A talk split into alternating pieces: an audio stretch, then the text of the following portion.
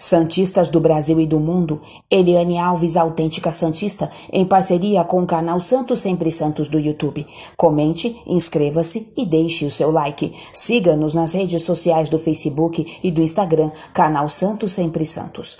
Com o time titular, Boca Juniors vence o Huracan na Argentina. No último compromisso, antes de enfrentar o Santos, o Boca Juniors venceu o Huracan por 2 a 0 na tarde deste sábado, em partida válida pela Copa da Liga Argentina. Os gols do Boca foram marcados por Soldano e Maroni.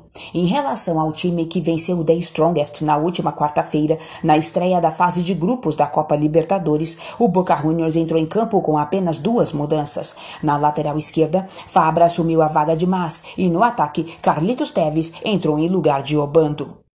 O Boca Juniors jogou com Rossi, Buffarini, substituído por Capaldo, Lopes, Esquerdos e Fabra. Almendra, substituído por Maroni, Varela, substituído por Yara, Medina e Villa, substituído por Pavon, Soldano e Carlitos Teves. O Boca Juniors está na segunda colocação do Grupo B da Copa da Liga Argentina com 19 pontos. A equipe tem cinco vitórias, quatro empates e duas derrotas. O líder do grupo é o Vélez, com 22 pontos e uma partida a menos. Santos e Boca Juniors se enfrentam na próxima terça-feira, às 21h30, em Buenos Aires.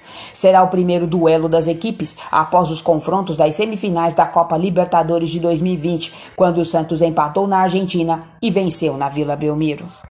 Antes de encarar o Boca, o Peixe faz o clássico contra o Corinthians nesta noite, às 20 horas, na Vila Belmiro. O técnico Ariel Holan vai escalar uma equipe reserva na partida.